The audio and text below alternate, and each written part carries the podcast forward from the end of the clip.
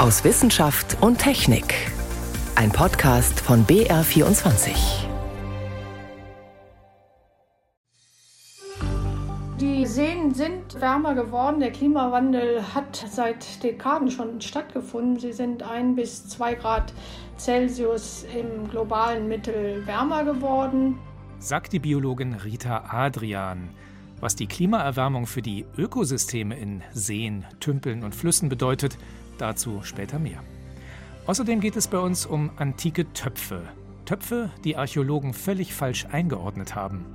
Doch zuerst sprechen wir darüber, wie gefährlich Corona-Mischformen wie Deltacron möglicherweise werden können.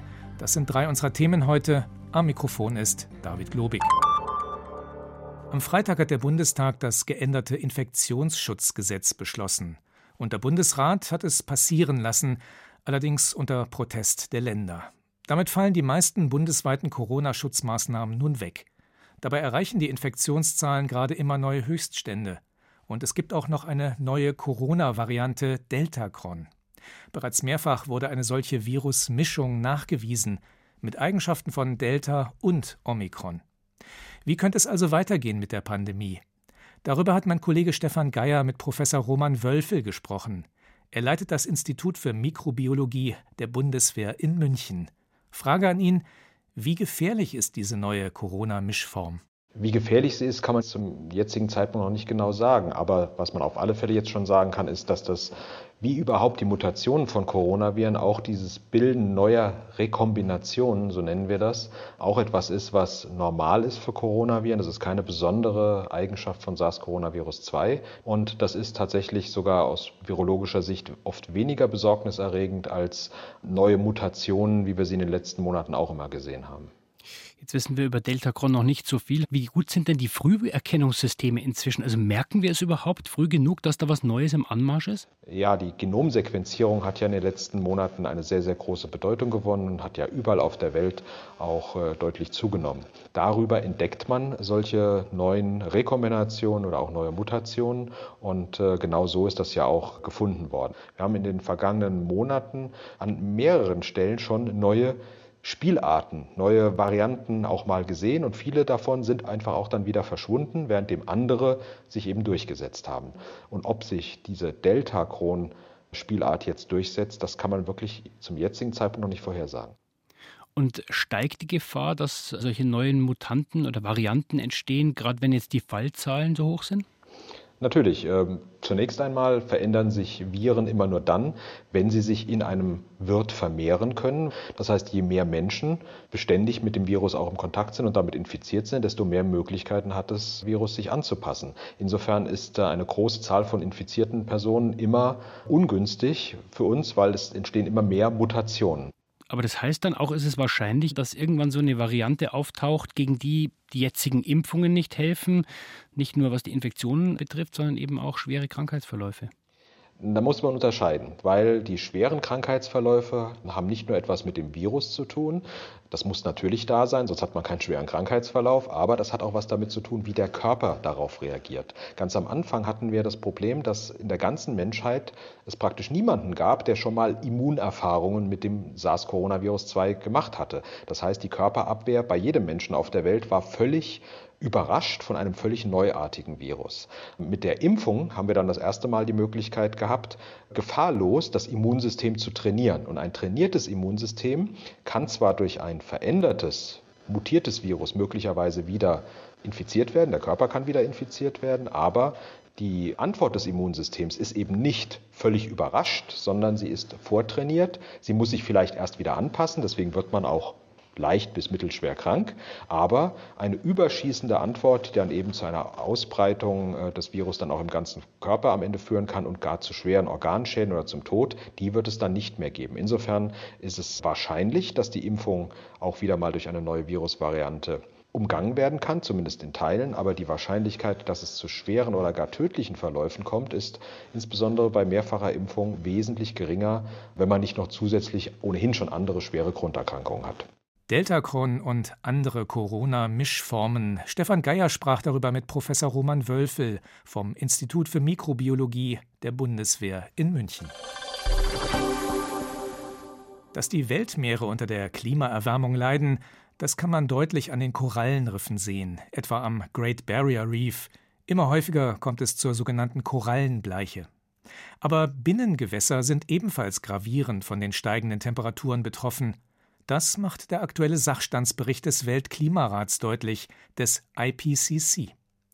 Was aber passiert, wenn sich auch das Wasser von Flüssen, Seen und Tümpeln deutlich erwärmt?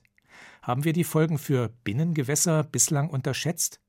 Es geht dort nämlich nicht nur um Fische, sondern um viel mehr, bis hin zu unserem Trinkwasser. Mehr dazu von Jenny von Sperber. Flussperlmuscheln leben schon lange in den Flüssen der Nordhalbkugel unserer Erde, schon seit der Zeit der Dinosaurier.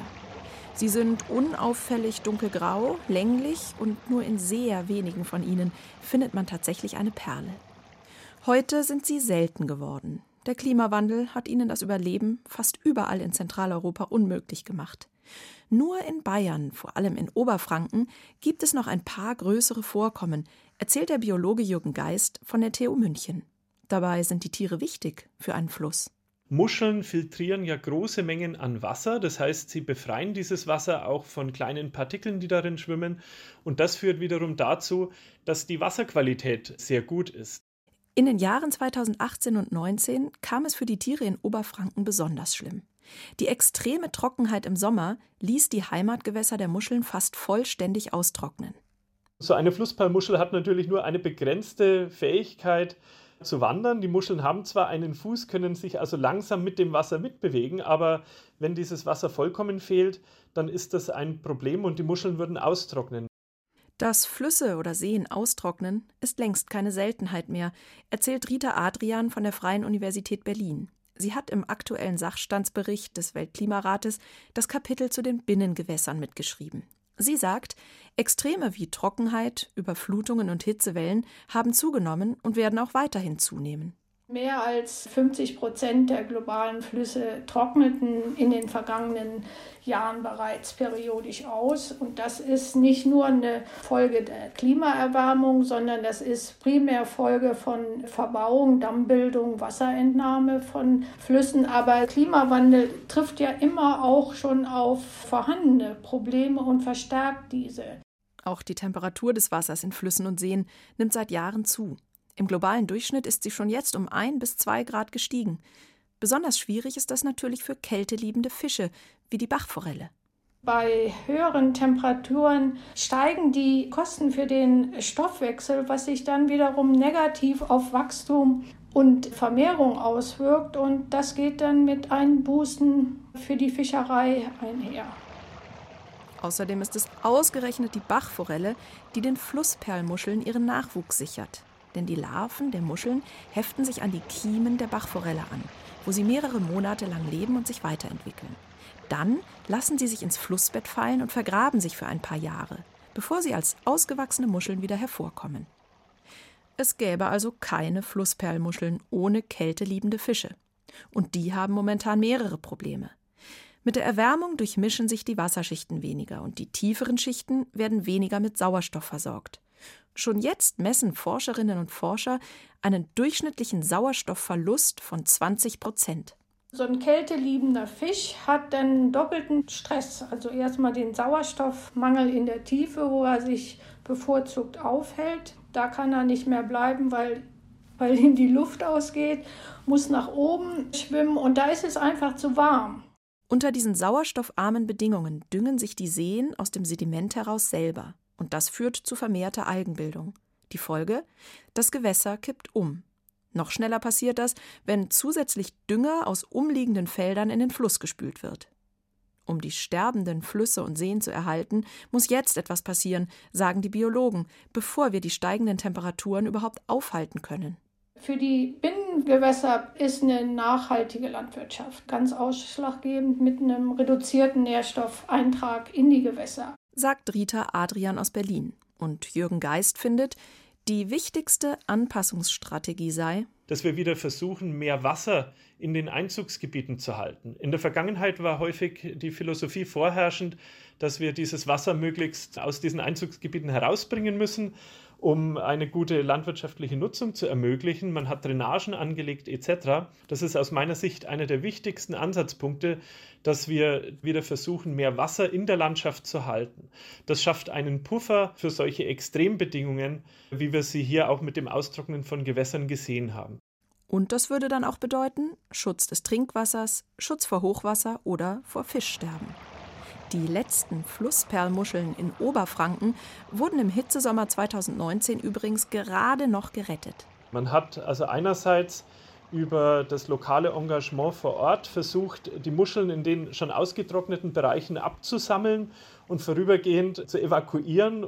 Man hat auf der anderen Seite dann ein Entnahmeverbot auch für die Gewässerstrecken, wo noch etwas Wasser vorhanden war, erlassen. Und man hat zusätzlich als Notmaßnahme Trinkwasser aus einer nahegelegenen Wassersperre mit Tanklastern in diese Gewässer transportiert. Insgesamt 1,7 Millionen Liter. Es war gut, dass so schnell auch gehandelt wurde. Aber das kann natürlich nicht die Lösung für die Zukunft sein. Auch die Binnengewässer erwärmen sich. Jenny von Sperber war das über ein Problem, dem wir deutlich mehr Beachtung schenken sollten. Sie hören BR24 am Sonntag aus Wissenschaft und Technik. Heute mit David Globig.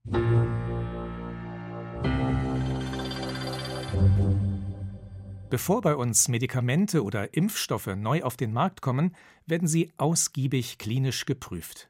Zunächst testet man an gesunden Menschen, ob die Wirkstoffe gut verträglich sind, ob sie also nicht schaden. Ist das geschafft, folgt eine Studienphase mit Patientinnen und Patienten. Hier müssen die Arzneimittel zeigen, dass sie auch tatsächlich wirken. Damit die Studienergebnisse aussagekräftig genug sind, brauchen die Pharmafirmen allerdings einige tausend Versuchspersonen. Um die schneller zusammenzubekommen, werden oft viele Kliniken in ganz Europa einbezogen. Für die Unternehmen, die solche Studien machen, ist das ziemlich umständlich. Eine neue EU-Regelung soll das nun ändern. Helmut Nordwig berichtet. Nur mal angenommen, ich wäre Chef einer Pharmafirma und meine Fachleute hätten einen Wirkstoff gefunden, der in Tierversuchen, sagen wir, die Alzheimer-Krankheit aufhält. Ein echter Knaller, da winkt ein Milliardengeschäft. Aber natürlich muss unser Unternehmen erstmal nachweisen, dass das auch bei Menschen klappt und ihnen nicht schadet. Also Medikamentenstudien machen, am besten gleich europaweit. Bevor wir aber damit loslegen dürfen, schlägt die Bürokratie zu.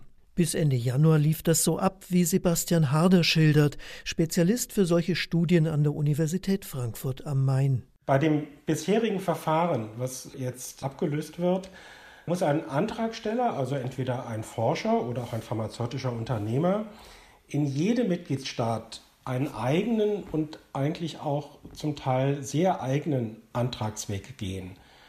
In Deutschland wird ein solcher Antrag auf Genehmigung immer getrennt eingereicht bei der sogenannten Bundesoberbehörde, also das ist dieses BfArM oder das Paul-Ehrlich-Institut, und dann bei der für den deutschen Studienleiter zuständigen Ethikkommission.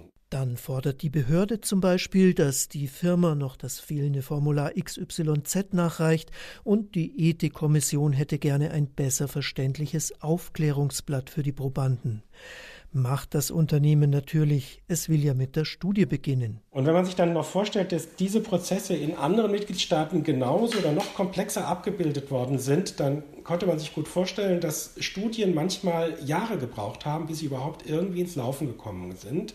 Und entsprechend lange hat man natürlich auch auf die Resultate dieser Studien gewartet. Und damit letztlich auf neue Medikamente, Pharmaunternehmer haben allerdings auch lange darauf gewartet, dass die EU-Verordnung aus dem Jahr 2014 endlich in Kraft getreten ist, die das ändern will.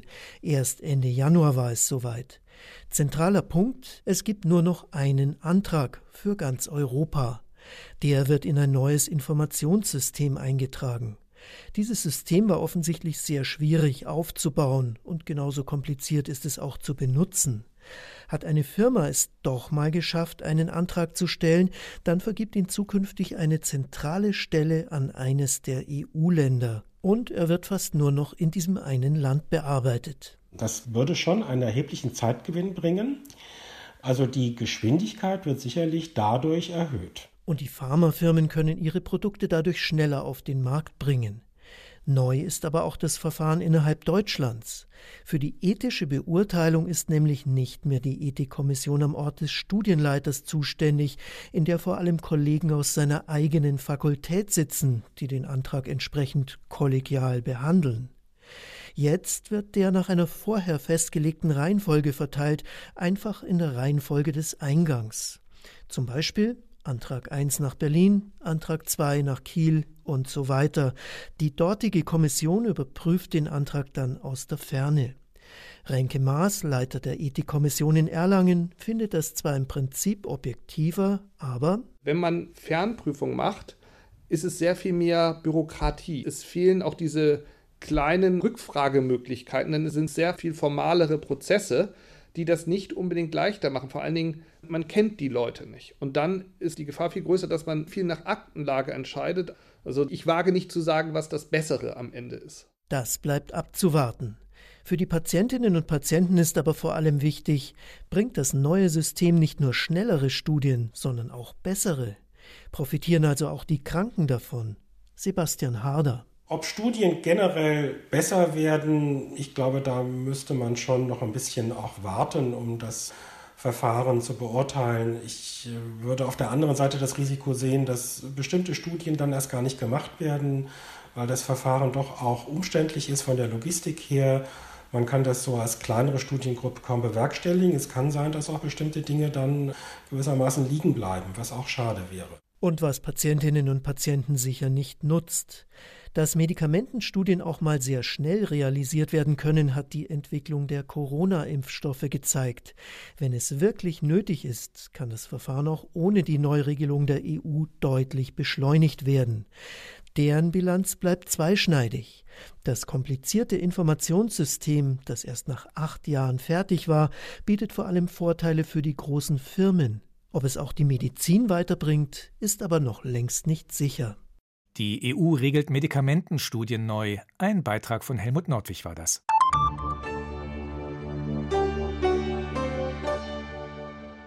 Nicht immer sind die Dinge das, was sie auf den ersten Blick zu sein scheinen.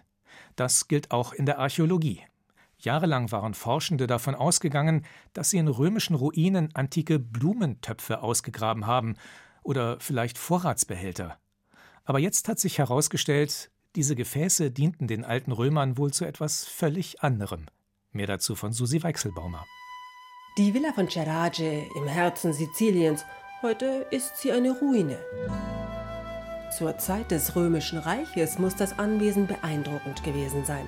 Prächtige Säulen, weite Hallen, bunte Mosaike boten die Kulisse für ein Luxusleben, umgeben von Parks und Gärten. Anfang der 1990er Jahre finden Archäologen die Überreste der Villa.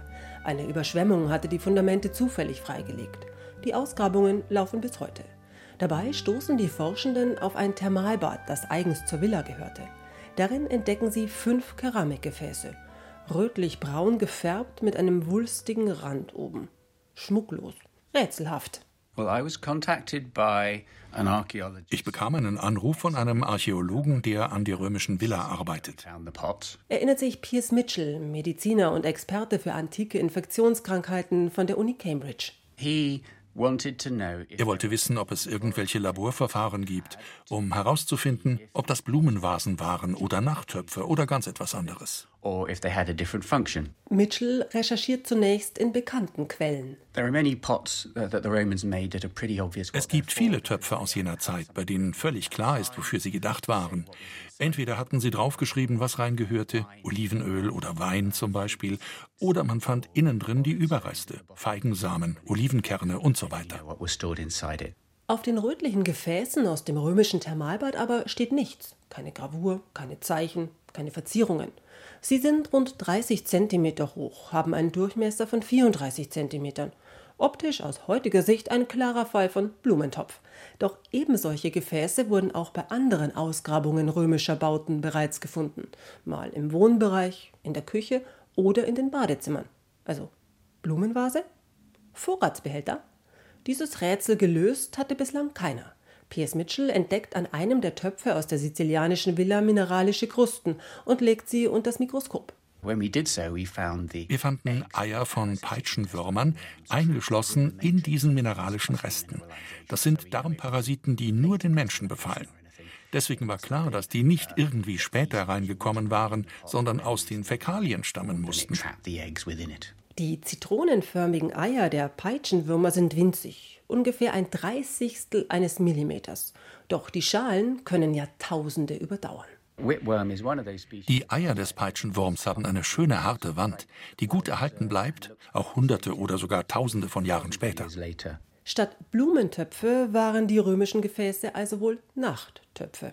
Kein Wunder, dass gerade der Peitschenwurm den entscheidenden Hinweis geliefert hat, sagt Markus Meissner. Er ist Professor für Parasitologie an der Ludwig-Maximilians-Universität München. Der wird im Menschen etwa fünf Zentimeter lang und der begleitet uns eigentlich schon während der ganzen Menschheitsgeschichte. Man hat ihn zum Beispiel auch im Ötzi feststellen können oder in ägyptischen Mumien. Aktuell sind rund 700 Millionen Menschen mit dem Wurm infiziert. Er ist weltweit verbreitet und verursacht in der Regel kaum Symptome. Meistens wird er gar nicht bemerkt.